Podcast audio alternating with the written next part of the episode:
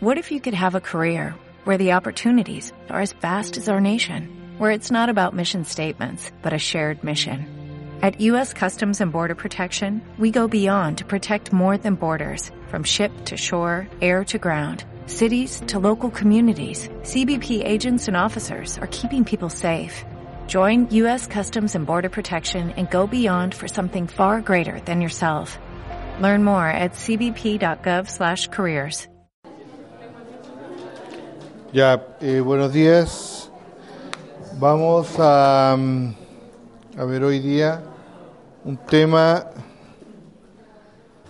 eh, que hice relación con, con los epitelios, que son uno de los tejidos, uno de los grandes tipos de tejidos que presentan eh, los seres vivos, eh, animales, ¿no es cierto? Pues, en este caso el ser humano. Eh, quiero precisar dos cosas que dije el otro día con respecto a la, a la, clase de musculatura, porque a lo mejor no quedó muy claro. El, la célula muscular lisa produce su propia eh, membrana, eh, membrana basal, o sea, no, no, es la, no es el fibroblasto el que produzca una, un endomicio como el que, que vimos, ¿no es cierto?, la musculatura estría esquelética o, cardíaca, sino que es un tejido reticular, ¿no es cierto? O sea, eh, fibras reticulares o también denominadas colágeno tipo 3, que son eh, las responsables, entre comillas, de esa membrana basal que se puede ver bajo tinciones especiales. Esa es una de las primeras cosas. La otra cosa es que el el nivel de organización que presentan las, las, miofibrillas dentro de la célula no es la que tiene la organización de sarcómera, sino que es una organización de miofibrilla en base a los miofilamentos solamente, ¿ya? que están asociados al interior del, del, del, de la célula. Porque puede haber quedado la sensación de que también tenían sarcómera, ¿no es cierto? Lo único que no estaban, estaban alineadas. ¿Ya? es más bien una organización de las miofibrillas en base a sus miofilamentos, ¿ya? pero no con la disposición de sarcómera, con, acuérdense que no tienen tampoco este retículo sarcoplasmático eh, eh, sumamente desarrollado, sino que más bien unas, unas, unas, unas, ¿cómo se llama esto? Caveolas, que son un, una invaginación de la membrana por donde penetra el calcio y hace los efectos similares a lo que nosotros vemos en la musculatura eh, estriada cardíaca o estriada, eh, esquelética. Ahora, eso hace que las contracciones de las células lisas no, no tengan la tonicidad que tiene la, la musculatura estriada cardíaca ni estriada esquelética, ni la rapidez pero sí puede hacer, eh, puede generar contracciones bastante mantenidas en el tiempo. A todos nos ha dolido alguna vez la guata, ¿no es cierto? Y, con, las tripas apretadas y toda la cuestión, tenemos que tomar un espasmolítico, ¿no es cierto? ¿Ya? Bueno, ¿qué es lo que es un espasmolítico? Que es precisamente una cosa que relaja la musculatura lisa, ¿ya? Y por eso, de alguna manera, eh, disminuye las molestias, ¿ya? Era eso básicamente para que no, no quedara en el tintero. Eh, epitelios. Vamos a hablar de generalidades del epitelio. Después, en la segunda hora, el doctor Fuentes va a hablar de, eh, epitelios diferentes que nosotros tenemos en la piel y en el sistema digestivo, ¿ya? más o menos para hablar de su estructura. En la primera parte vamos a hablar de sus generalidades. Esto yo ya lo dije, acuérdense traten de evitar estar escribiendo esta lecera. De hecho, ya, se la subí al. Me acordé ayer, se la mandé al, doctor Nicoli, pero ya está en, el.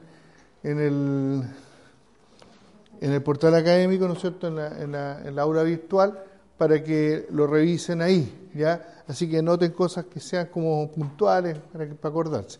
Acuérdense lo que dije yo eh, desde un principio, las células epiteliales se caracterizaban por estar una al lado de la otra pegadita a través de uniones intercelulares. siempre están asociados a un tejido conectivo también, los epitelios, y a un tejido conectivo de tipo laxo, directamente. ¿Por qué necesito un tejido laxo? Porque el tejido laxo permite la vascularidad, que lleguen los vasos sanguíneos. ¿Por qué? Porque como los epitelios son avasculares, no tienen vasos sanguíneos, y las terminaciones nerviosas llegan a su proximidad, eh, pero no tienen vasos sanguíneos, ellos necesitan nutrición, pues, las, son, las células necesitan nutrición. ¿Y cómo llegan los, los nutrientes llega el oxígeno? A través de la sangre. Entonces necesariamente tiene que llegar a una cercanía. Lo que separa el epitelio del tejido conectivo es, una, es, un, es la matriz extracelular del epitelio, que se denomina membrana basal.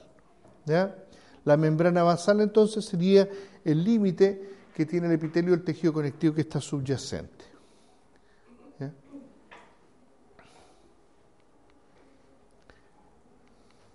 A diferencia del tejido conectivo, dijimos que eran células aisladas que estaban rodeadas de, de, matriz extracelular.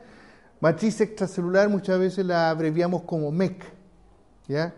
Matriz extracelular, eso significa la MEC, ¿ya? Eh, los epitelios están en todas las superficies del cuerpo. Las superficies externas, como la piel, ¿no es cierto? La mucosa bucal, todo el sistema digestivo, El, todo el sistema digestivo en general es exterior, aunque esté para dentro del organismo, pero en términos estrictos es exterior. ¿ya? ¿Por qué? Porque en su lumen, en, la, parte interna, ¿no es cierto?, Ahí viven bacterias, viven gérmenes, ¿ya? en muchas partes del sistema digestivo. ¿ya? Eh, lo mismo pasa con el aparato respiratorio que llega hasta los alveolos pulmonares, eso es exterior, Está, está hacia afuera, del, está dentro del organismo, pero en realidad es exterior. Lo mismo las vías urinarias, ¿correcto? Entonces, eh, todas esas cosas son de alguna manera exterior. De hecho, en la mujer, el, el, eh, piensa en el aparato reproductor femenino, también es exterior e incluso se confunde porque incluso llega hasta las trompas de falopia y ahí incluso pasa a ser interior, o sea, en alguna parte pasa a ser interior, no hay un límite exacto, no hay un límite preciso.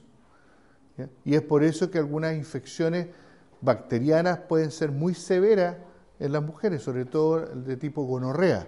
La gonorrea es una enfermedad de transmisión sexual y puede generar graves daños en los ovarios por culpa de esa infección. Entonces, los epitelios limitan todas las cavidades. Entonces, todo lo que esté en una cavidad que esté en contacto con el exterior va a estar, ¿no es cierto?, tapizada por epitelio y también cavidades internas.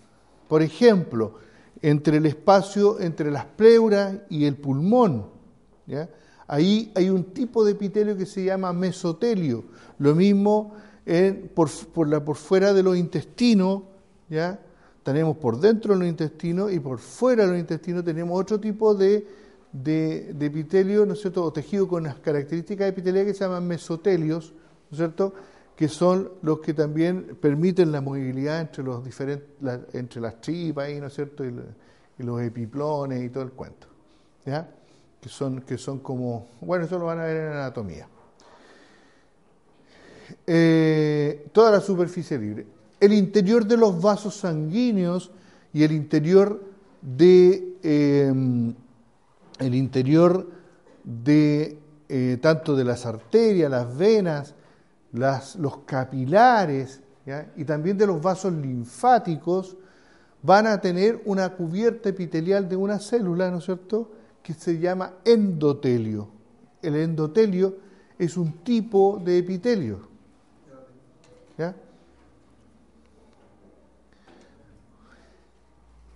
Las, la otra lo otro que caracteriza a las células epiteliales es ya dije que están unidas una al lado de la otra y, esas uniones son uniones de tipo especializada que permiten, ¿no es cierto?, la transmisión de fuerza entre ellas y por otro lado el sellado. Ellas tratan de alguna manera de mantener un sellado, ¿no es cierto?, entre sus membranas celulares para que los contenidos, ¿no es cierto?, de los líquidos, del exterior, etcétera, no pesen hacia el interior del de, eh, compartimento interno, ¿no es cierto?, del organismo, ¿ya? no atraviesen hacia el interior. Entonces eso permite, ¿no es cierto?, formar barreras para el movimiento de agua, de solutos, de células, de un compartimiento corporal a otro. Muchos de los eh, tejidos, como les dije, eh, eh, de, características epiteliales tienen esta, particularidad. Hay que también otra de las cosas que usted, que yo ya lo mostré la, en la clase de, de, los tipos de tejidos, ¿no es cierto? Y veíamos que las glándulas, la mayor parte de las glándulas de secreción exocrina, o sea, que producen el, jugo gástrico, que producen el, jugo pancreático, la saliva, la leche, el sudor, em, el sebo, son eh, células de tipo epitelial. Los pelos son de origen epitelial, las uñas son de origen epitelial, el esmalte dental es de origen epitelial. Entonces, ¿cuáles son las funciones generales de los epitelios? Son todas estas. Primero, servir como barrera de protección. O sea, por eso están hacia afuera. Es una barrera de protección del organismo. Por ejemplo, si miramos estas dos situaciones, acá tenemos un epitelio y aquí el epitelio está interrumpido. Esto es una úlcera. Nosotros lo conocemos después como úlcera. ¿Se fijan? Hay una eso está protegido, ahí está protegido del medio ambiente. Eh, por ejemplo, la cavidad bucal.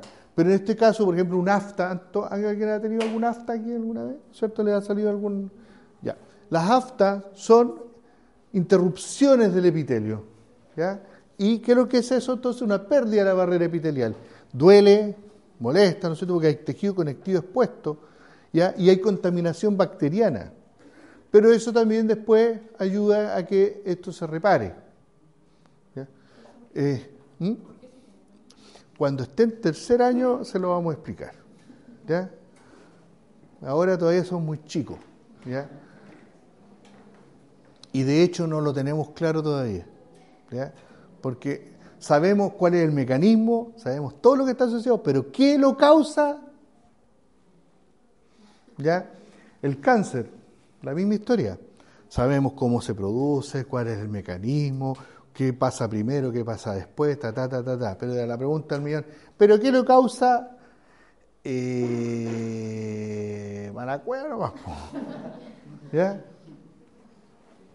Lamentablemente así es. ¿Ya? ¿Se entiende lo de la barrera de protección? Que es algo que protege, ¿no es cierto?, el interior. Si se pierde esa barrera de protección, o sea, a ver, todos nos hemos sacado la ñoña alguna vez y hemos pasado las manos, las así nos han quedado para la rodilla y toda la cuestión. ¿No es cierto? Esa pérdida epitelial, obviamente, es una, es una, es una complicación. Ahora, ojo, cuando después ustedes se desarrollen como profesionales, van a generar muchas veces pérdida en la continuidad epitelial. Cuando ustedes saquen un diente, va a haber una pérdida de la continuidad. ¿ya? Cuando ustedes hagan una cirugía y, desplacen, ¿no es cierto?, una encía o alguna cosa por el estilo, van a generar una pérdida de continuidad epitelial. Entonces uno tiene que entender de que está rompiendo una barrera. Y al romper una barrera puede existir contaminación, bacteriana sobre todo. Lo otro es transportar material a lo largo de su superficie libre. ¿ya? Por ejemplo, aquí incluso transporta en forma activa. Este es un epitelio que está relacionado con la parte nasal y bronquial. ¿ya? Es el epitelio respiratorio. El epitelio respiratorio tiene unos cilios. ¿ya? Después te van, ustedes van a, preguntar, a investigar qué es lo que son los cilios. ¿ya? Pero los cilios son como unos pelitos, ¿no es cierto?, que se mueven así como campos de, de trigo que se mueven ¿ya? y van empujando la mucosidad. ¿ya? ¿En las fosas nasales tenemos esos tipos de epitelio? Sí. ¿ya? ¿Y qué es lo que hacen cuando se produce mucosidad? ¿ya? La mucosidad se va hacia la garganta. Porque si se fuera hacia adelante, todos andarían todos con los mocos colgando, ¿o no? Se va hacia la garganta. Y desde el árbol bronquial también empujan las cosas hacia afuera, porque si las empujaran hacia adentro se les taponarían los, los pulmones. ¿Ya? ¿Qué pasa cuando uno fuma? Esos cilios se paralizan. Y es por eso que las personas tienen dificultad después para botar la flema. ¿Ya? Y cuando tenemos exceso de flema ya no es suficiente los cilios porque resulta que que se nos acumulan, pues, entonces tenemos que empezar a toser y, o maniobra ahí, por eso también a las guaguas las llevan al, kinesiólogo, le mueven los brazos, ¡pah! le aprieta los pulmones, ¡pah! y sale la cuestión, sale volando. ¿Ya? Los cilios entonces. ¿Por qué la mucosidad la llevan hacia la garganta? Porque en la garganta nosotros tenemos lo que se denomina el anillo linfático Valdeyer, ¿ya? que es una zona linfática donde se reconocen los gérmenes, entonces se, produce mucho reconocimiento antigénico.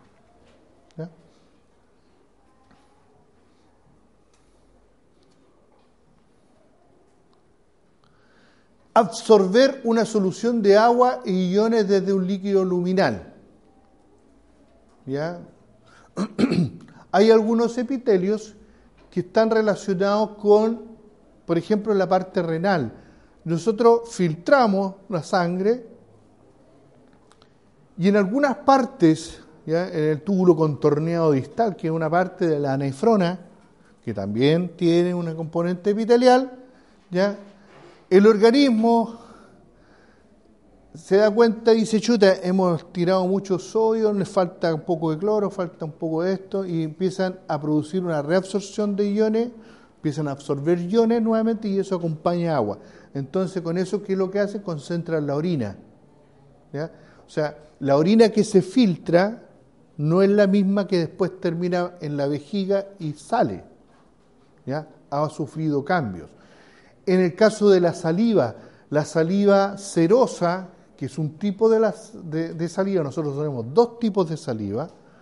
Un tipo de saliva es la saliva serosa y en una parte que se llama el conducto estriado, que también es epitelial, genera una reabsorción de ciertas sales, como por ejemplo sodio, ¿ya? agua, pero secreta potasio y bicarbonato, por ejemplo. ¿ya? Entonces hace un intercambio de iones y un intercambio de cosas. Entonces los epitelios también tienen esa particularidad, permitir absorber o también recambiar, como les dije, eh, algunos, algunos eh, componentes. Absorber moléculas desde el líquido luminal hacia el tejido subyacente. Bueno, eso es lo que pasa en gran parte del tejido digestivo, en la zona desde el, desde el duodeno, ¿no es cierto? Ya pasando por el yeyuno, el ilion. Nosotros tenemos la particularidad de absorber los nutrientes, los que de nuestro sistema digestivo, nuestro sistema enzimático ha llevado, ¿no es cierto?, a, a, a, los componentes principales, ¿no es cierto?, de las proteínas, por ejemplo, los aminoácidos, de, lo, de, los, de las grasas a los ácidos grasos, el colesterol, ¿ya? y también los hidratos de carbono, para, ¿no es cierto?, producir la absorción también tienen una suerte de, de cilio, ¿no es cierto? Pero esto ya no tienen movilidad, sino que lo que hacen esto es más que nada aumentar la superficie de contacto. ¿ya? No es lo mismo una superficie plana que una superficie con vellosidades. Esto se denomina microvellosidades. ¿ya? Entonces, estas microvellosidades de, los epitelios ¿ya? van a permitir eh, la absorción mejor, ¿no es cierto? Porque aumentamos la superficie, la mejor de los nutrientes. Ahí tenemos, me parece una alfombra, ¿se fija? Son células cúbicas, planas. Bueno, ahí el doctor Fuentes después va a explicar algo de eso. ¿ya? Eh, también la capacidad de sintetizar y secretar material glicoproteica sobre una superficie epitelial. Bueno, todas, yo dije, todas las glándulas son de origen epitelial, por lo tanto, esto es una capacidad de células epiteliales, de generar un producto. Incluso hay algunas que lo, lo, tiran directamente, como por ejemplo las células caliciformes.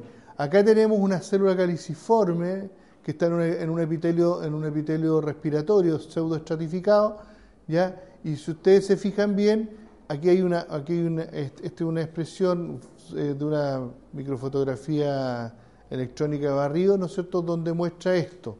¿ya? Y esta es una representación. ¿Por qué se llama caliciforme? Porque tiene forma de cáliz, una copa. ¿ya? ¿No han cachado eso? Cáliz de mi sangre, sangre de la alianza. Esa cuestión es una copa. ¿ya? Entonces produce, ¿no es cierto?, una secreción que es eliminada hacia la superficie. Este genera la mucosidad que tenemos nosotros en el sistema nasal y el sistema bronquial.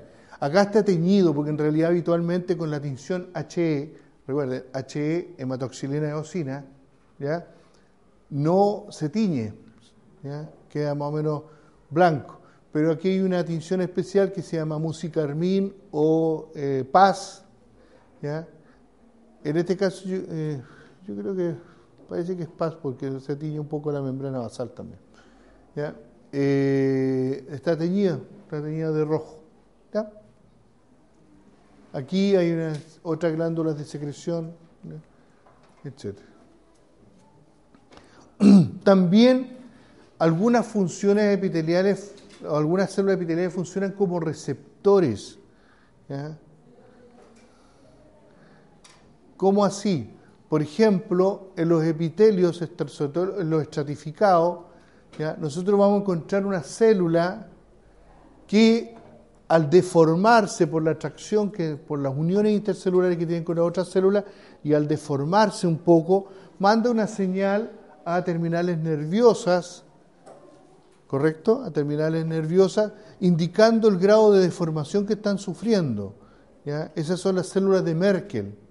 Ahí está célula de Merkel es un tipo de célula especializada que tiene una función receptora. Y en el caso de los eh, de los botones gustativos, nosotros tenemos receptores olfatorios que son epiteliales o que, están metidos ¿no es cierto? Con, con, la parte nerviosa y receptores gustativos, son receptores químicos que están dentro de los epitelios y que son los responsables, ¿no es cierto?, de transducir esta señal química de los gustos, ¿no es cierto?, a un nervio para producir la sensación del gusto. Entonces también tiene una estirpe epitelial. Como les digo, entonces las funciones completas de los epitelios son bastante grandes. Ahora, vamos a hablar de los tipos de epitelio. Cuando hablamos de tipo de epitelio, yo lo que estoy presentando es una clasificación. ¿Qué es lo que significa una clasificación? ¿Qué es lo que es clasificar algo? ¿Mm? Ordenarla por algún criterio, ¿cierto? ¿Ya? Yo puedo ordenar, primer criterio acá, por ejemplo, puedo decir que quiénes son hombres, quiénes son mujeres, quiénes son les, o sea, los otros. ¿Ya? Ese es un criterio. Puedo dar un criterio de altura, criterio de color de ojo, criterio de color de pelo, cualquier criterio. Pero son criterios que lo que ¿qué, qué, qué característica tienen los criterios? Son netamente arbitrarios. Yo los elegí. ¿Ya? Y eso es lo que ustedes tienen que entender que prácticamente todos los criterios de clasificación que tenemos en la anatomía, en la fisiología, en, la medicina, en la, en la patología, etcétera, son todos criterios arbitrarios, que a alguien se le ocurrió decir, ya, lo vamos a clasificar de esta forma. ¿Listo? Entonces, una buena idea para aprenderse la materia es generar tus propias clasificaciones. ¿Ya? Y cuando uno empieza a generar sus propias clasificaciones, ahí uno empieza a darse cuenta que hay algunas cosas que comparten un, criterio, otras que comparten otro criterio y otras y otro. Entonces, si uno eh, aprende a utilizar muchos criterios para hacer diferentes tipos de clasificaciones, se da cuenta que después se aprende toda la cuestión. ¿Ya? El primer criterio que le vamos a dar a esta, a esta clasificación. El primer criterio va a ser la cantidad de capas celulares. ¿Ya? Ese va a ser el primer criterio. La cantidad de capas celulares. Entonces vamos a ver que existen los epitelios de una sola capa, de dos capas, de tres capas, de cuatro capas. ¿Ya? Entonces, los de una capa los vamos a llamar monoestratificados o simples. ¿Ya? Entonces, cuando yo diga, este es un cuando digo, ¿qué tipo de epitelio es el endotelio? Ustedes van a decir, es un epitelio simple. ¿Por qué? Porque tiene una sola capa. ¿Ya? Están los estratificados, que ya tendrían dos capas, tres capas, cuatro capas de células, etcétera. Y, como yo sé que saben leer, y ustedes cacharon ya que hay uno en el medio, los pseudo estratificados. ¿Qué significa pseudo? ¿Eh? ¿Casi? ¿Quién, quién, podría tener otra definición de pseudo? Que es parecido, ¿cierto? Que parece que, pero no. Parece que, parece que, pero no. Se están matando al lado. ¿Ya? O sea, los pseudoestratificados son los que parece que tienen varias capas, pero tienen una realmente. ¿Ya? Entonces, esos son los pseudoestratificados. ¿Por qué se llaman pseudoestratificados? Porque, como le digo, los núcleos se disponen en diferentes disposiciones, entonces tú a la primera vista ves como que tuviera varias capas. Pero si después miras bien las células, te vas a dar cuenta que todas llegan a la membrana basal. En cambio, en los estratificados siempre hay una capa en la membrana basal, pegadita a la membrana basal, y otra encima, y otra encima, y otra encima. Entonces, las de acá ya no tocan la membrana basal. ¿Se entiende? Los monoestratificados, todas, todas las células tocan la membrana basal, pues, todas, todas están en contacto con la parte conectiva. ¿Correcto? Y lo mismo pasa con los pseudoestratificados. Como digo, en apariencia da la impresión de que tuvieran varias capas, pero si los miras bien, te das cuenta que todas las células tocan la membrana basal. ¿Correcto? Entonces esos serían los tipos de epitelio. Y el segundo criterio es el de la forma de la célula, en especial la célula superficial. La célula superficial es la que le da el segundo criterio. Entonces, bajo ese concepto, tenemos células cúbicas, tenemos células aplanadas, o sea, primero, primero células aplanadas, ¿no es cierto? Células aplanadas o también denominadas escamosas, porque parecen escamas, plana o escamosa. Segundo, cúbica, que es un ejemplo de un cubo, ¿qué es lo que es? Un dado, un dado es igual a un dado. Ojo, estamos pensando en la forma tridimensional. ¿Te fijas? ¿Ustedes qué es lo que van a ver? Un corte. ¿Qué es lo que vamos a ver en un corte? En una histología con HE, óptico, proteínas teñidas. Fíjense, proteínas teñidas, proteínas de la, de la célula de matriz extracelular. Eso es lo que vamos a ver. Pero vamos a ver un corte, no vamos a ver el dado completo. ¿ya? El, dedo, el dado lo sabemos porque ya hemos tenido ya más estudios de la forma. ¿ya? Entonces, tenemos un epitelio plano, que son células aplanadas, ¿ya? Que, si tú la miras por arriba parece un huevo frito, ¿ya? Pero si la miras por el lado le ves el perfil al huevo frito y aplanado, ¿sí o no? Ya.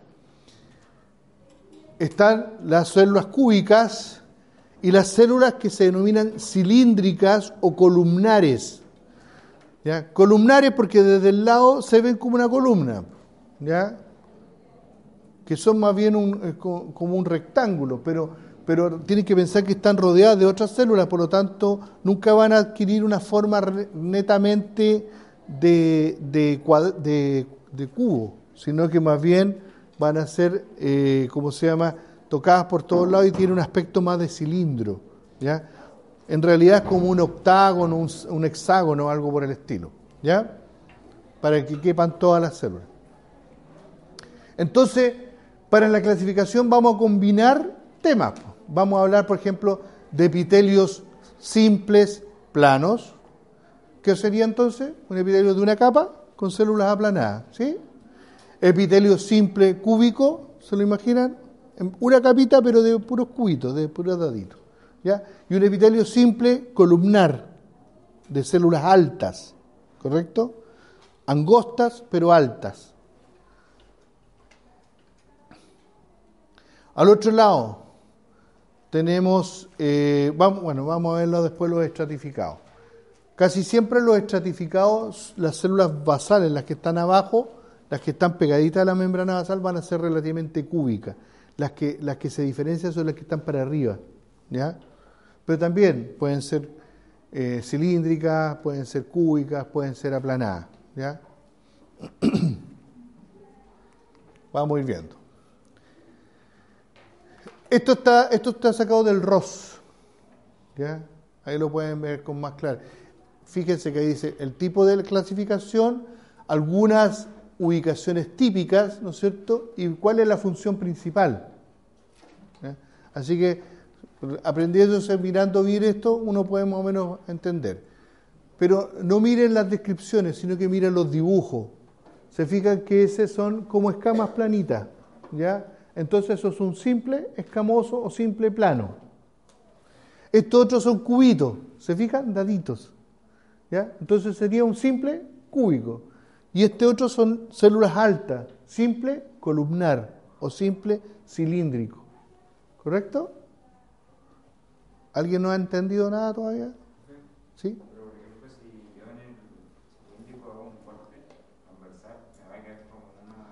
Si yo hago un corte, o sea, es que si yo hago un corte así, tú dices, ya, yo voy a ver, voy a ver, no, pues, pero yo voy a ver va a seguir siendo cilíndrico, lo que pasa es que yo lo que voy a, a es parte de la célula nomás, el otro corte. No lo voy a ver así. Es que no es, que no es, pero, pero buena, buen alcance. Los epitelios nunca se estudian cortándolos por la mitad. De hecho, nosotros los patólogos muchas veces tenemos que decidir si lo que estamos viendo es un problema de efecto de corte, ¿ya? o es una cosa real. Por ejemplo, los cánceres, ¿ya? se meten, es epitelio que se mete hacia el interior. Entonces, muchas veces cuando hacemos un corte, no sabemos si lo que estamos viendo es, un corte de un epitelio que está cortado hacia abajo o es un epitelio que está cortado en forma transversal. ¿Ya? Claro, y si está cortado en transversal, yo lo voy a ver como que estoy invadiendo y a lo mejor no es así. ¿Ya?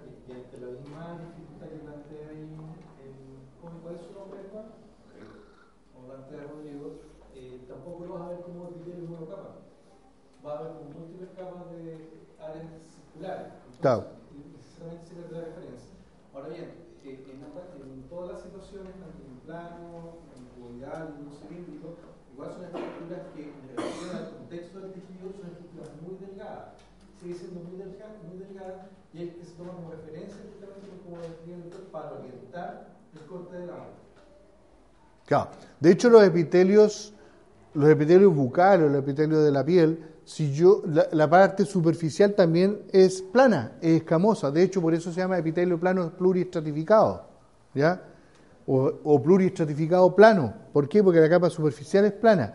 Pero yo saco la célula, por ejemplo, hago un frotis, raspo, ¿no es cierto?, la mejilla y hago un extendido en un, en un objeto, en un porta objeto, ¿no es cierto?, y le hago una tinción y miro la célula, por ejemplo, una tinción de Papa Nicolau, ¿ya? la tinción de Papa Nicolau es una tinción, no es una técnica para sacar, ¿no es cierto?, para ver cuello de útero, sino que es una técnica para ver células epiteliales.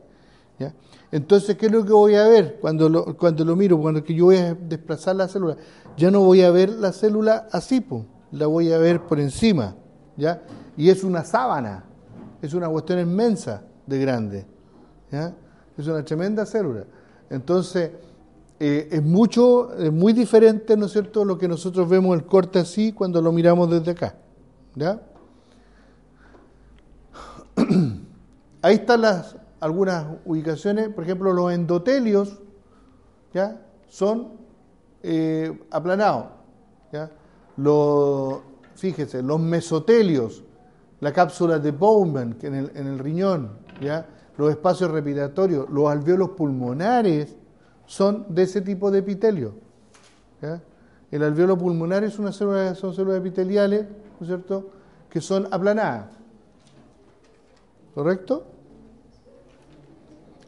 Simple cuboidal, pequeños ductos. Muchas veces estos son como eh, zonas de transición. ¿ya?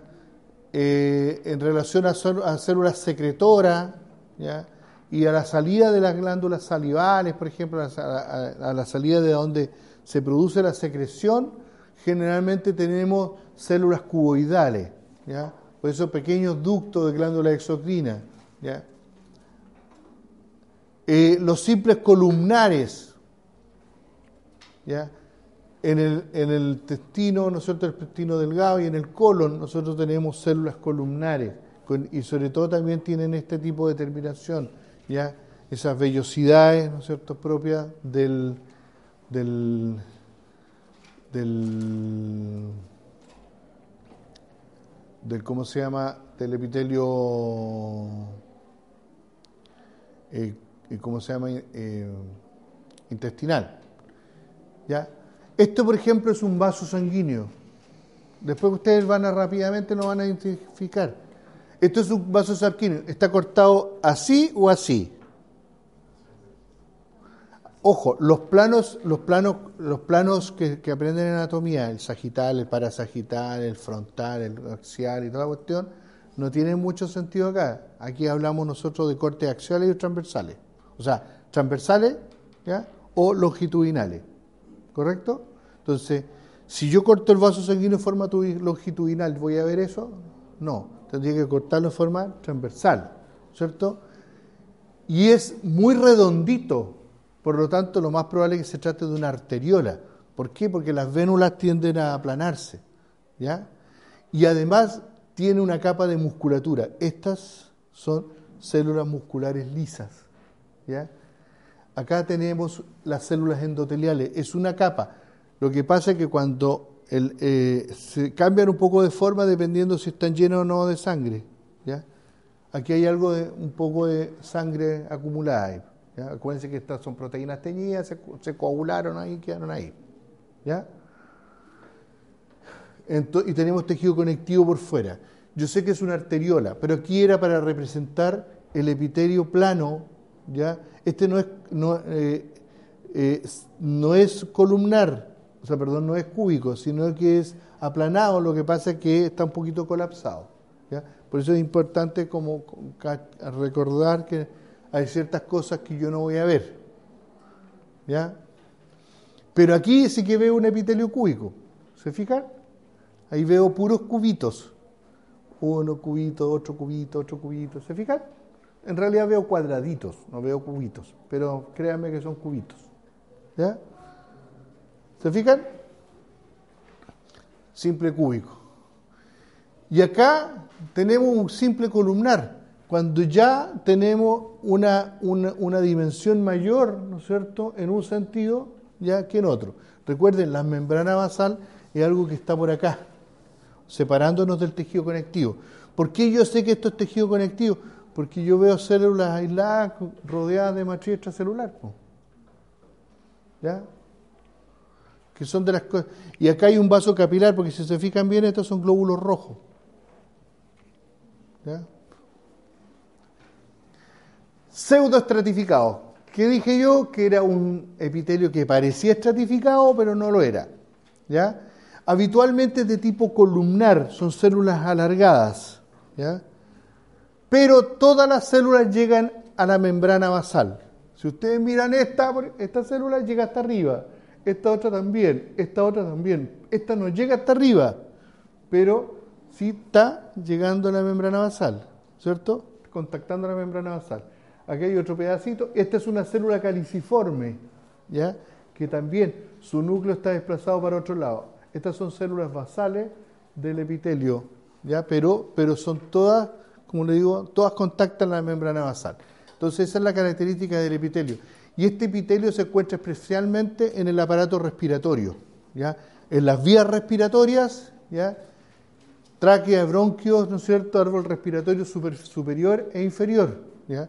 Las fosas nasales y el, el árbol respiratorio. También conductos deferentes, ¿no es cierto? Y conductos deferentes del epidimo, que son parte del aparato genital masculino. ¿ya?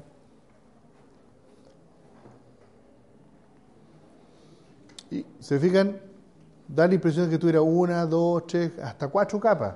Pero la verdad las cosas es que todas las, créanme que son todas las capas iguales, llegan todas a la, a la parte, ¿ya?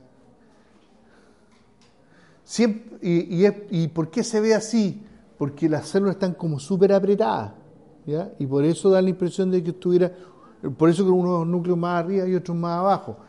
Habitualmente los otros epitelios, los estratificados, con, con los estratificados verdaderos, ustedes van a ver que se van a dar cuenta de que las células están mucho más ordenaditas, aquí están como achoclonadas. ¿Ya? ¿Sí?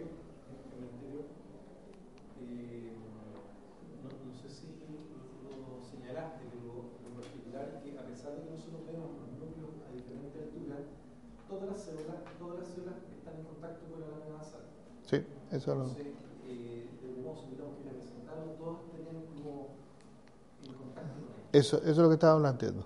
¿ya? ¿Ya? Eh, los estratificados, ¿ya? Ahora, el, el, el, el, principal representante son los, los denominados multiestratificados, pluriestratificados, ¿ya? Como por ejemplo el epitelio de la piel, epitelio, ya le estoy haciendo la clase al doctor, el epitelio de la piel, el epitelio de la boca, es de este tipo. ¿Ya? Es estratificado. Tiene harto estrato. Uno, dos, tres, cuatro, cinco. Si se fijan bien, los estratos basales suelen ser levemente cúbicos o levemente columnares, pero casi siempre es cúbico. ¿ya? Y los superiores empiezan a formar, como cierto, ya en forma más poliédrica, y las superficiales tienden a ser plano, ¿ya? tienden a quedar aplanados. ¿Ya? Y, forman escamas, verdaderas escamas. De hecho, estos epitelios se defienden descamándose. ¿ya? ¿Dónde está? Epidermis, cavidad oral, faringe, esófago, en la vagina, en el glande, la conjuntiva ocular, etc. ¿Para qué sirven principalmente? De barrera y protección.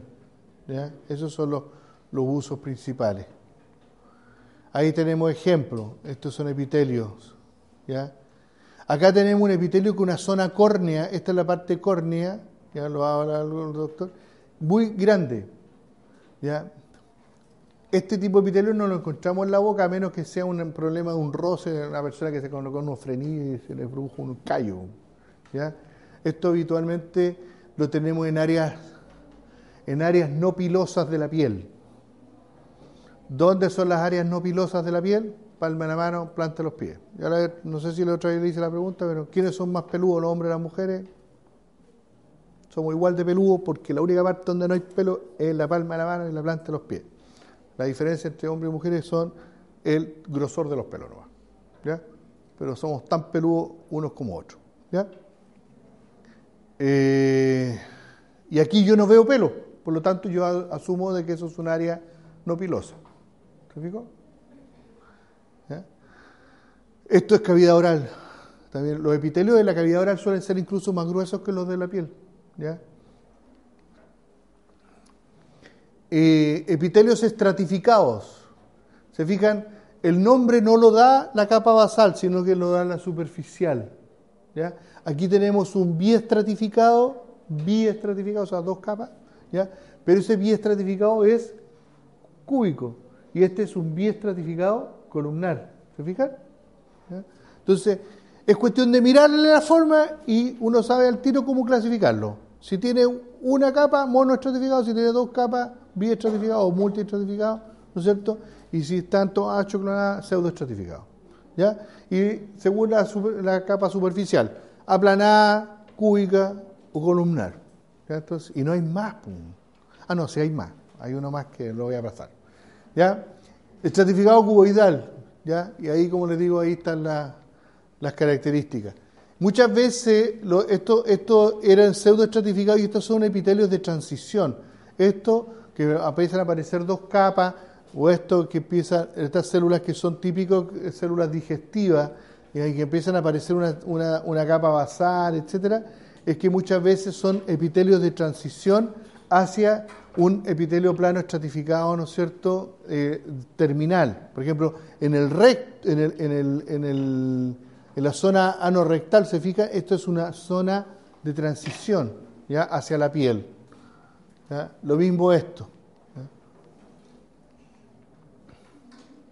Aquí tenemos, ¿no es cierto?, un epitelio, este es basal, este es, una, este es segundo e incluso una tercera capita.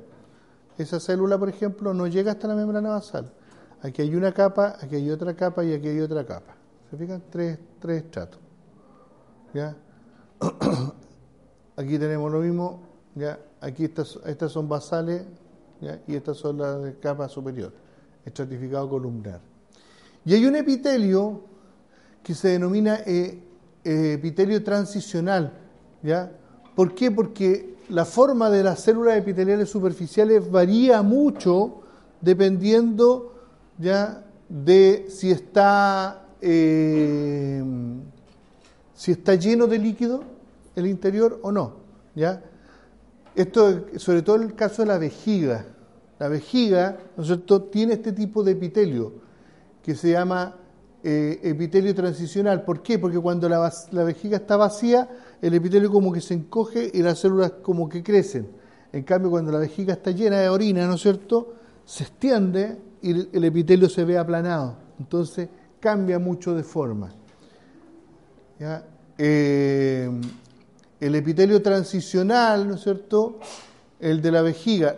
Piensen que antiguamente no existían las cosas que existen actualmente. Existen, lo Piensen en, la, gente que tenía que trasladarse por largos, largos lugares sin agua, por ejemplo, en el desierto algo así. ¿Qué es lo que usaban? Usaban vejiga de animales para llevar el agua. ¿Ya? La daban vuelta, la lavaban seguramente y después le tenían agua. Pero era una cuestión sumamente impermeable. Porque esa es la gracia de esto, que es bastante impermeable. ¿Ya? Así que imagínense ahí, ¿ya? bebiendo agua de vejiga de, camello. O de, No es agua de, sino que vejiga con agua.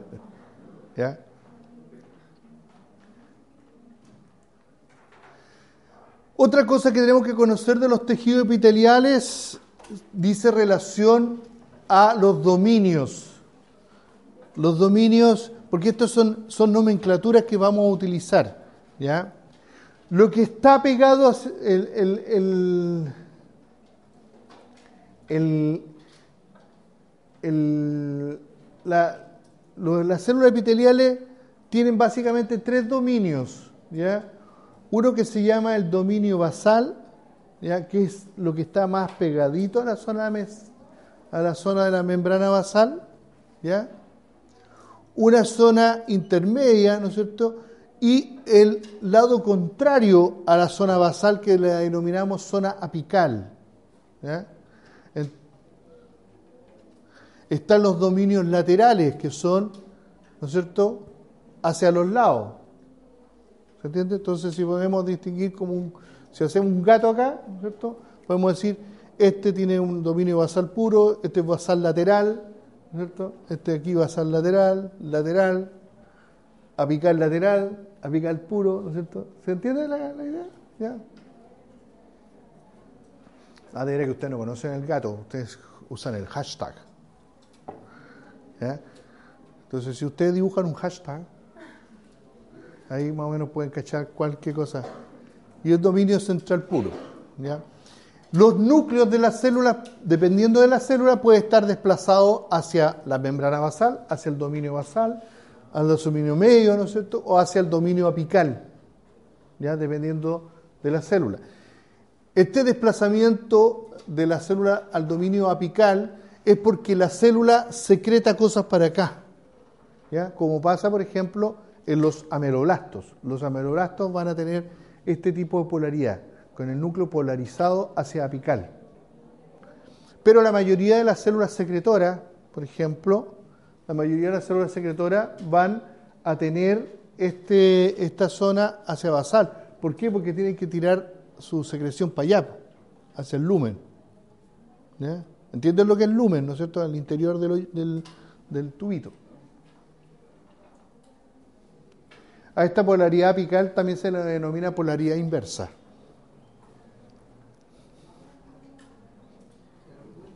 ¿Sí? Lumen. ¿Qué es lo que es lumen? Cuando usted tira una cañería, ¿por dónde pasa el agua? ¿Por fuera de la cañería o por el lumen de la cañería? Lumen o luz. La parte dentro del, del tubo. ¿Ya? Estudiar, ahora ustedes estudien por su cuenta, modificaciones estructurales del dominio apical, lo que, son, lo que se denominan las microvellosidades, los estereocilios y los cilios. Los estereocilios porque son estéreo. Ah.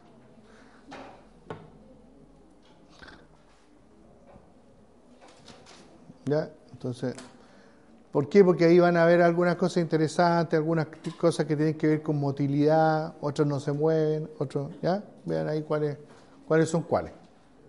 Microvellosidades, estereocilios y cilios. ¿Lo anotaron? Pero eso está en la clase que se les subí yo, así que ustedes busquen ahí, chao. Dijimos también del citoesqueleto, ¿se acuerdan el otro día hablé yo algo del citoesqueleto? Dije, los citoesqueletos de las células tienen, básicamente, esto, esto es propio de casi todas las células, tienen filamentos de actina que forman, ¿no es cierto?, que son actina globular, actina G, que se une y forman actina F, actina fibrilar. Eso es parte de los, de los, del, del citoesqueleto celular. Esto es válido para todas las células, entre paréntesis. Otra de las cosas que tiene son microtúbulos. ¿Qué es lo que son los microtúbulos? Son túbulos chiquititos, microscópicos. ¿ya? Son tubitos, verdaderos tubitos. ¿ya? Y, también se polimerizan y depolimerizan dentro de las células. Y lo que sí caracteriza a las células son los filamentos intermedios. Y en el caso de las células epiteliales, los filamentos intermedios, ¿ya? que aquí serían los azulitos, por ejemplo, aquí piensen, eh, los, los, rojos son los microtúbulos, que son más gruesos, las amarillas serían la actina, ¿ya? Y los azulitos serían eh, los cilitos, los verdes, y todo eso, serían ya filamentos intermedios, serían filamentos que son propios de las células. ¿ya? En el caso de las células epiteliales, lo que las características son las citoqueratinas. De hecho, entonces, si yo hago una tinción con, eh, con algún componente inmunológico, o sea, con un anticuerpo, y busco célula epitelial, ¿qué tengo que buscar? Citoqueratina, porque si busco actina voy a encontrar en todas. Si busco microtúbulo voy a encontrar en todas. No, no me voy a poder diferenciar, pero si busco citoqueratina voy a poder captar célula epitelial. ¿Ya? También estudien ustedes las variedades de citoqueratina y sus ubicaciones. Hay citoqueratina 1, citoqueratina 2, ah, la cachá. ¿Ya? En realidad lo que nos interesa es que ustedes sepan que, que, las citoqueratinas son un filamento intermedio de las células epiteliales. ¿Ya? Tenemos ahora las uniones. Dijimos que las, los epitelios se caracterizaban porque tenían uniones una al lado de la otra. Ya, tienen uniones especializadas. Son básicamente de tres tipos. Las denominadas uniones de oclusión, ¿ya? Las uniones de adherencia y las uniones de comunicación. Son tres tipos de uniones. Las uniones de oclusión básicamente lo que hacen sellan. ¿Ya? Son sellados, para sellar. Las uniones de adherencia, adivinen qué son, para adherir. O sea, en realidad transmite la fuerza de un citoesqueleto a la otro. ¿Ya? ¿Por qué? Porque están unidos básicamente los citoesqueletos. En rigor estricto casi todas tienen unión de citoesqueleto, pero, pero, pero la función principal de las uniones de oclusión son de sellado, las uniones de, de, adherencia son de transmisión de fuerza, ¿no es cierto? Y las uniones de comunicación, ¿para qué serán? Para comunicarse, ¿ya? Para pasar información de un lado a, de una célula a otra. Las famosas uniones tipo GAP, ¿ya? Que hablamos el otro día, ¿se acuerdan cuando hablamos del tejido cardíaco? que en la parte vertical del, del, disco intercalar, ¿no es cierto? habían uniones de comunicación. Claro, es un tipo de... Aquí en el mono, miren, miren el mono porque yo, créanme que cuando uno hace clase y trata de hacerla lo más didáctica posible, trata de poner cosas, ¿ya?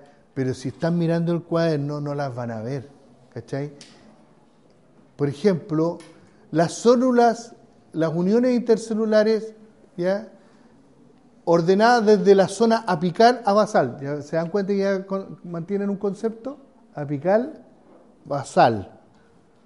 Desde apical a basal. Ahora, no todos los epitelios tienen todos los tipos de uniones, primero que nada. ¿ya?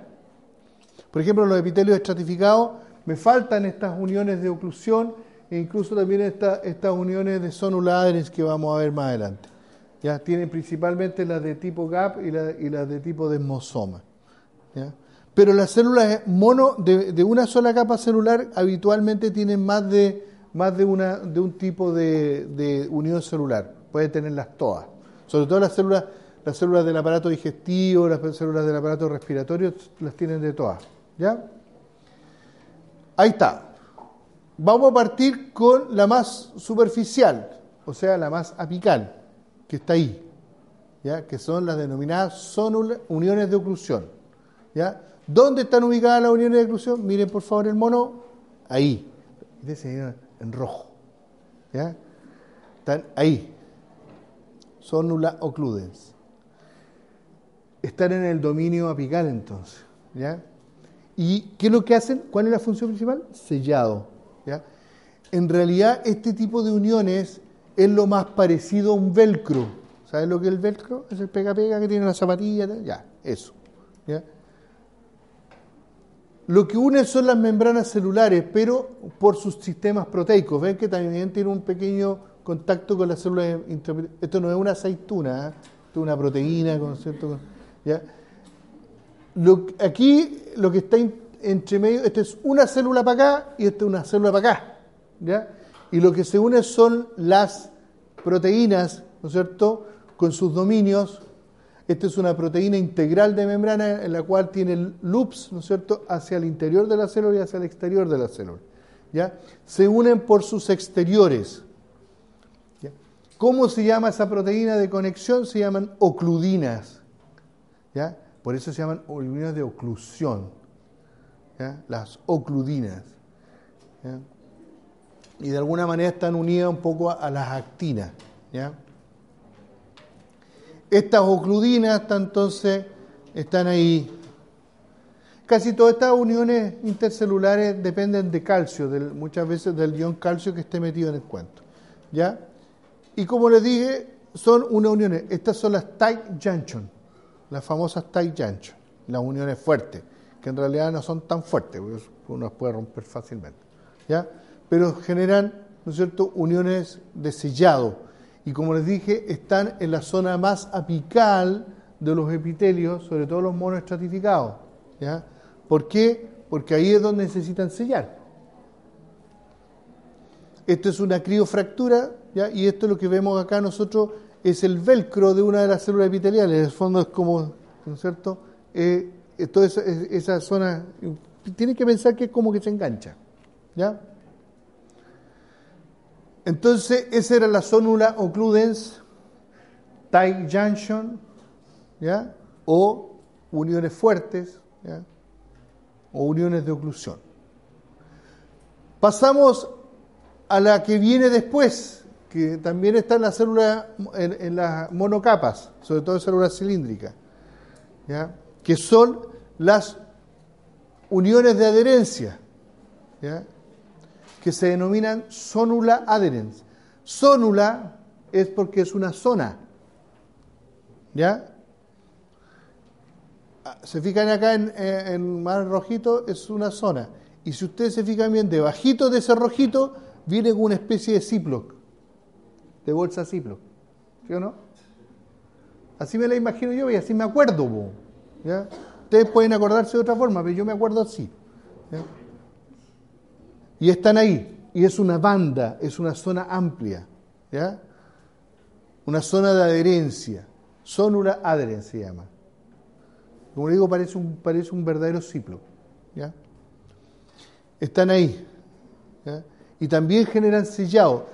Generan sellado porque rodean completamente la célula y además unen, se unen ya a través de sus proteínas, ¿no es cierto? Esta es la membrana celular de una, esta es la membrana celular de otra, esta es una célula, este esquema es otra célula, y esta es la zona de unión que está entre medio, ¿ya? Son proteínas, ¿ya?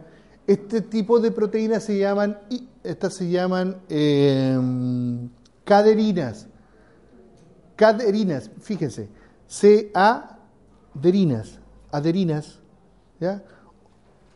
Ade, aderinas, ¿ya? A-D-H, erinas, ¿ya? Aderinas, pero le agregan una C. ¿Por qué se llaman caderinas? ¿Cachai? Se unen por el calcio. Por eso se llaman caderinas, se llaman caderinas, caderinas, y ahí se llaman caderinas. ¿Ya? Y los filamentos que se unen por dentro son filamentos de actina. ¿Qué parte de la actina es parte del citoesqueleto? ¿Ya? La otra también se unían un poco a, a, actina, pero no es una forma tan rígida como esta. Esta se une mucho más rígida. ¿Ya? Entonces, ¿qué, ¿qué, permiten estas cuestiones? Que cuando las células epiteliales se muevan, se muevan todas al unísono, pues si estamos agarrados los brazos. ¿Ya? ¿Se entiende, ¿Se entiende la idea, no es cierto? Ya. Y están rodeando completamente la célula, porque también, entonces, también generan un sellado. Pero un sellado que ya es un poco más fuerte en el sentido de por qué, porque se une al citoesqueleto. Las caderinas dependen del calcio y tienen otras proteínas que son las que van conectando, que se denominan las caterinas, que serían estas que atraviesan, y las vinculinas, que serían las que, las que pasan hacia el interior. ¿ya? Y, este, y este filamento de actina. ¿ya? Entonces, eh, como le dije, son un tipo de caderina. ¿ya? Como digo, esta también lo encontramos en epitelios, sobre todo cilíndricos y eh, monoestratificados. ¿ya? Esto no lo vemos en, los, estratificados típicos porque resulta que hay otro tipo de uniones en mayor cantidad. Aquí hay una representación ya más bonita y se fijan, se supone que es el calcio. Y si tiene calcio se cierra la cerradura, si no se abre. Y es un área, es una zona, por eso se llama sonula occludens, o sea, perdón, sonula adherens, ¿ya? Bandas de adhesión. El tercer tipo, que también es un tipo de unión de adherencia, ¿ya? es puntiforme, es como un remache, ¿ya? Son como un remache, que son las denominadas mácula adherens, ¿ya? o uniones, ¿no es cierto?, o desmosomas. Desmosomas. ¿Alguien tiene una chaqueta de cuero acá? O, alguien, o sea, que no acá, sino que en su casa. ¿Han fijado que las chaquetas de cuero tienen un botón por fuera y un botón por dentro? Porque si tú solamente le pasas el botón por fuera y no le pasas un botón por dentro, cuando tiras el botón por fuera se rompe. Entonces, para que se mantenga, tienen habitualmente un botón por dentro, o sea, un botón por fuera y un botón por dentro. Es más o menos parecido esto. ¿Ya? La, también están formadas por caderinas, que dependientes de calcio, ¿ya? desmogleinas y desmocolinas. Y a esto llega a lo que se denomina una placa desmosómica, o sea, las uniones de caderinas que están por, por entre medio de las dos células llegan hacia el interior de la célula a una especie de botón que se denomina placa desmosómica, que se ve bastante en la microfotografía electrónica, ¿se fijan? Ahí, esa zona más negra sería ese botoncito que está ahí. ¿Ya? Esto, algo así. Ahí se ve un corte. ¿Se fijan? Este sería el botón, la placa desmosómica, que está a un lado y al otro. Aquí están las caderinas, ¿no es cierto? Y se unen esta placa desmosómica a los filamentos intermedios, que en este caso son citoqueratinas. ¿Ya? Ahí está la placa desmosómica. Mácula adherens también es el nombre que recibe. Y por último, las uniones tipo GAP. Las uniones tipo GAP son uniones que solamente unen membrana celular, ¿ya? A través de un sistema de proteínas, ¿ya? Que generan como unos tubitos que se abren o se cierran. Estas se llaman uniones comunicantes, uniones de comunicación o uniones tipo GAP. Así, ¿se fijan? Aquí el tubito está abierto, por lo tanto la información puede pasar de una célula a otra, pueden pasar moléculas, pueden pasar eh, iones, agua. ¿ya? Eh, por alguna información, eh, la, configuración se cierra y ya no puede pasar nada. Por eso digo, estas, son, estas son bastante activas. Se abren o se cierran dependiendo de las necesidades de las células. ¿ya? Ahí tenemos todos los tipos. Las uniones de conexión tipo GAP, ¿ya? Esta es la, la unión, la mácula la zona de adhesión, ¿ya?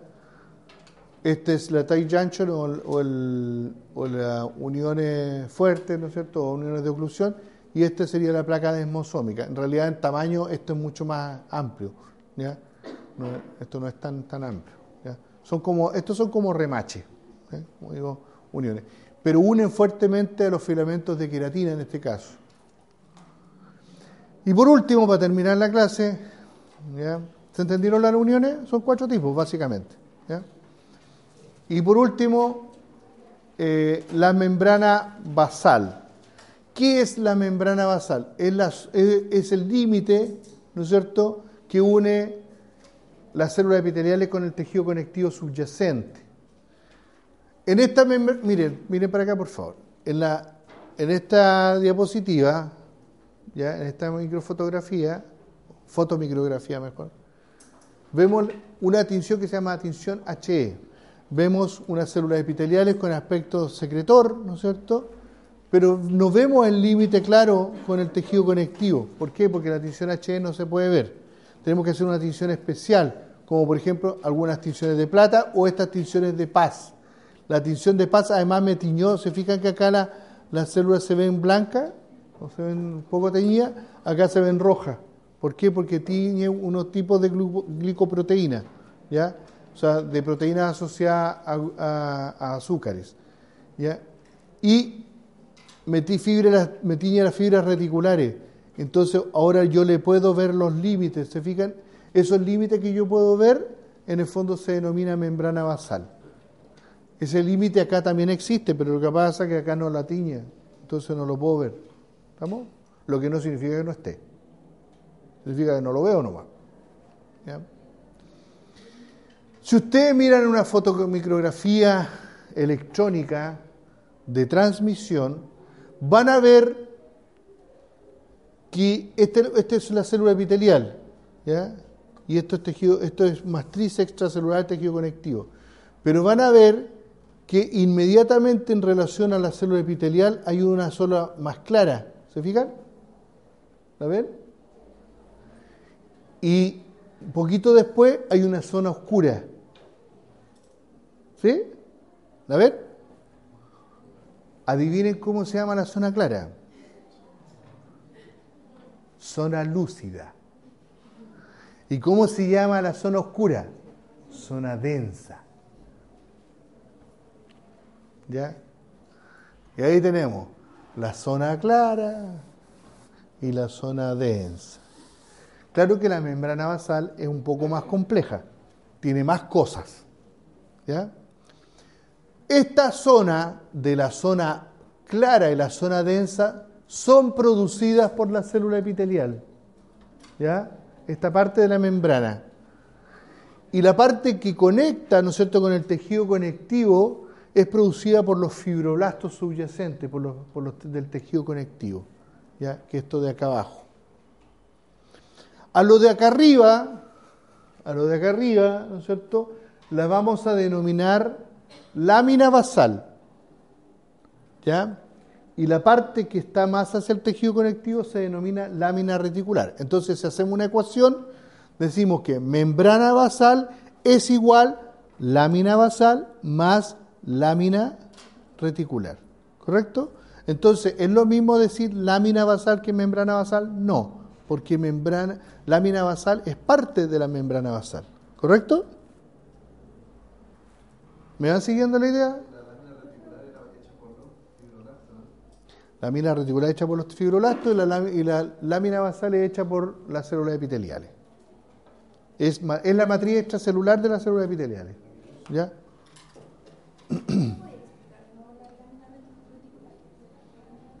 ¿Qué parte? Las fibras de acá, de aquí para abajo, son producidas por los fibroblastos. Eso no. Es que ahora es que todavía no lo he explicado. Están sufriendo un déjà vu.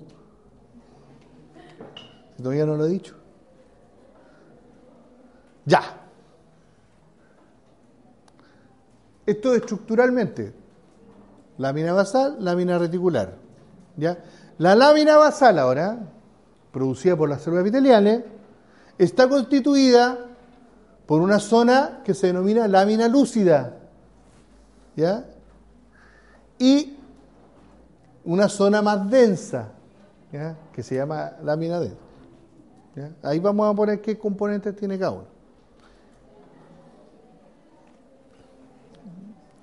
Vamos a ir mirando de arriba. Esta es la lámina basal.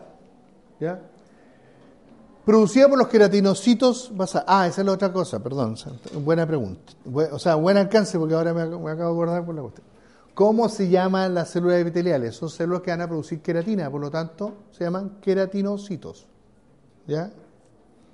Las células las células epiteliales también se denominan queratinocitos.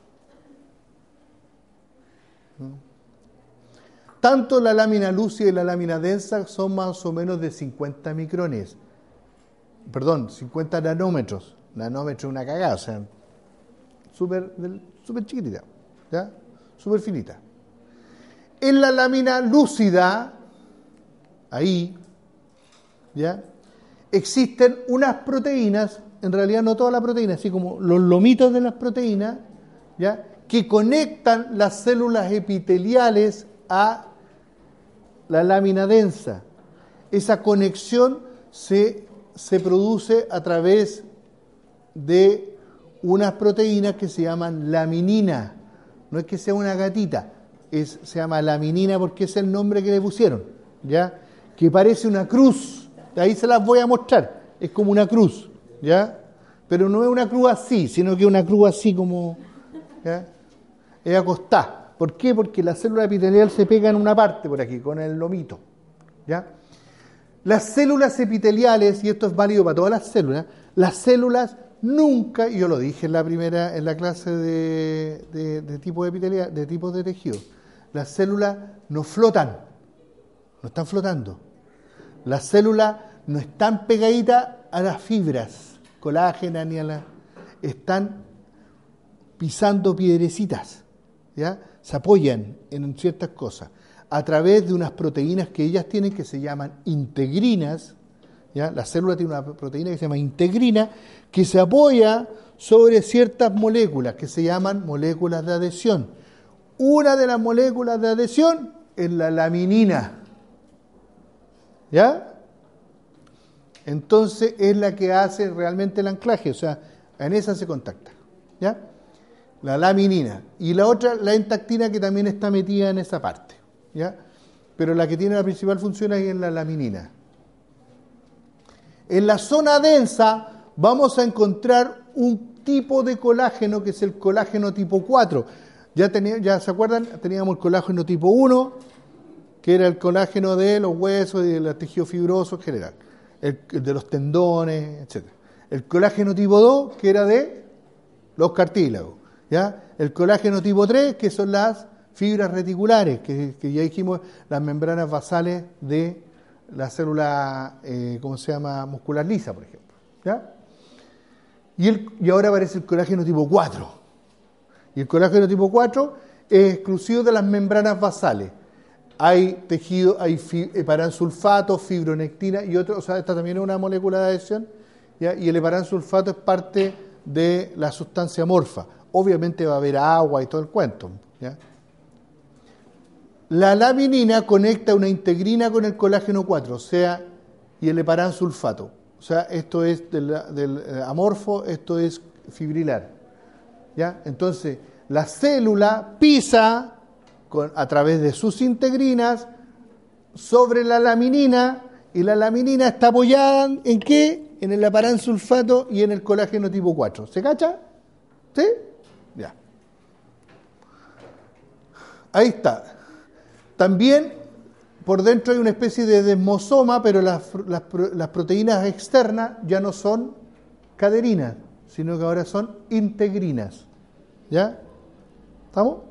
Entonces, las integrinas son las que permiten a las células pararse arriba de la laminina. ¿ya? Y, esta, y esta sería la laminina que está conectada al colágeno tipo 4.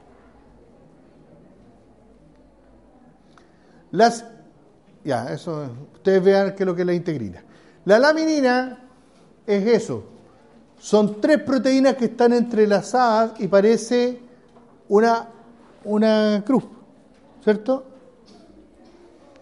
Y aquí es donde viene la teoría de la conspiración. Es, es esa forma que tiene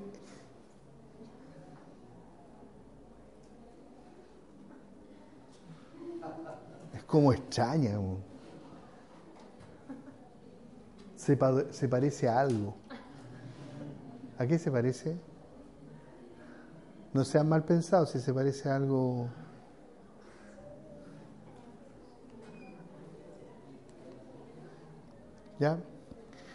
Esta laminina, e insisto, no está así en realidad, sino que está así como. Yo no me voy a inclinar Está así. Ya, eh, tiene dominios, dominios de unión. Hay zonas de unión al colágeno 4, colágeno 4, ¿se fijan? Al sulfato, ¿ya? Y por aquí se une la célula epitelial, por aquí, ¿ya? se une una, al glomito, como le digo, de la, de la proteína. Es un tipo de glicoproteína de adhesión. ¿ya? Ahí está, ahí está anotado. ¿Ya? Esa es más o menos la forma, ahí está una fotomicrografía donde aparece la molécula. ¿ya? Pero insisto que esta forma es parecida a lo que se llama el caduceo de mercurio. ¿Sabe lo que es el caduceo de mercurio? Es el símbolo de la medicina. Ahí están las dos serpientes que es un báculo, es un báculo con dos serpientes entrelazadas. Y esto es muy antiguo y resulta que la determinación de la forma de la cuestión es ahora reciente nomás, a medida que vamos teniendo mejores microscopios, microscopios de fuerza atómica y toda la lecera. De hecho, eso es una imagen generada por microscopios de fuerza atómica. ¿Ya? ¿Cómo no cae? O sea, ellos sabían algo, Ah. ¿Ya? ¿Por qué, ¿Por qué siempre la medicina tiene dos, dos, dos serpientes cruzadas? ¿Será coincidencia? ¿O los extraterrestres fueron? Ah. Teoría de la conspiración. Bueno, no sé. Ya. ¿Está claro que la célula. ¿Se entendió esa parte? Ya. Ahora, esta parte de la lámina densa donde está el colágeno tipo 4 y toda la cuestión, tiene que unirse y anclarse al tejido conectivo subyacente. Y eso lo hace a través de dos tipos de colágeno. El colágeno tipo 7, se fija que ahora apareció, teníamos el 1, el 2, el 3, el 4 y ahora nos saltamos al 7. ¿ya? El colágeno tipo 7 que hace unos loops, hace como unos, como unos, uno enrejado así. ¿Ya? Entonces, nace acá y termina acá. Nace acá y termina acá. ¿Se fijan? ¿Ya? Ese es el colágeno tipo 7 y se une acá al colágeno tipo 4. Se entrelaza con el colágeno tipo 4. ¿Ya? Y la otra molécula de la lámina densa. Hace unos loops. Esto es parte ahora de la lámina reticular. Y entrelazada, ¿no es cierto?, en forma paralela a la lámina basal. Si ustedes se fijan bien aquí como una, una, van unas fibras más oscuritas, van colágeno tipo 3 o fibras reticulares, que son las que se tiñen con el PAS. ¿ya? Y ahí nos completa la visión de la membrana basal. Esa es la lámina reticular, entonces, en la lámina reticular vamos a encontrar, igual vamos a encontrar por aquí agua, indudable, por aquí vamos a encontrar también eh, fibra, o sea, sustancia fundamental amorfa, ¿no es cierto? Eh, proteoglicano y todo el cuento, pero los componentes fibrilares importantes son el colágeno tipo 7, que hace un loop, y entre medio y entrecruzado, ¿no es cierto? Va paralelo a la, a la, lámina basal, ¿no es cierto? Van las fibras reticulares. Y entre todo hacen la membrana basal. Y eso es lo que permite que las células epiteliales estén conectadas. ¿Ya? Ahí está. Con las cositas, bucles, ¿no es cierto?, de anclaje. Eso ya lo dije, lo dije, ¿ya? Ahí está. Y, ¿cuáles son las, y para terminar, ¿cuáles son las funciones de la membrana basal? Porque para, para el hueso, la primera cuestión obvia es que es una estructura de fijación de la célula epitelial, porque si no las células epiteliales se saldrían. De hecho, existen enfermedades, una enfermedad, por ejemplo, donde se producen autoanticuerpos, o sea, las personas generan anticuerpos que impiden esta unión entre las células epiteliales y las células y, el, tejido conectivo, que se llama pénfigo. Y esos eso, anticuerpos impiden, ¿no es cierto?, que se unan las células epiteliales al tejido conectivo y se despega, y se forman ampollas, y se forman úlceras grandotas, heridas, feas, heridas feas, ¿no es cierto?, grandotas, y antes la gente se moría por esa cuestión. ¿Ya? Afortunadamente ahora ya se pueden tratar, por último se puede controlar. ¿ya? Generan un filtro físico-químico porque está lleno de cargas negativas. Hay muchos proteoglicanos, como te digo, ahí también que tienen cargas negativas. Es la guía de la migración celular para la revitalización de las heridas. Cuando uno se hace una herida, muchas veces queda algo de membrana basal en el tejido y por ahí las células epiteliales aprovechan, ¿no es cierto?, de repoblar la zona que se perdió. ¿ya? Y también es una barrera para el sistema defensivo. O sea, tiene que pensar de que no solamente tenemos la barrera de las células epiteliales, sino que también de la membrana basal. También nos ayuda a mantener los gérmenes, ¿no es cierto?, afuera. O sea, tiene varias funciones, como le dije, la membrana basal. Pero tiene que ser lo suficientemente, eh, ¿cómo se llama?, permeable para que los nutrientes de, que vienen por los vasos sanguíneos pasen a las células epiteliales y sigan vivas, porque si no se van a morir. ¿Correcto? Si, si tuviéramos una, una, una, membrana basal muy rígida, ¿no es cierto?, se nos produciría una muerte de las células epiteliales y al final se nos perderían los epitelios y perderíamos las capas superficiales. No sé si hay alguna cosa que agregar, doctor. Y eso sería. ¿Alguna duda? ¿Alguna pregunta?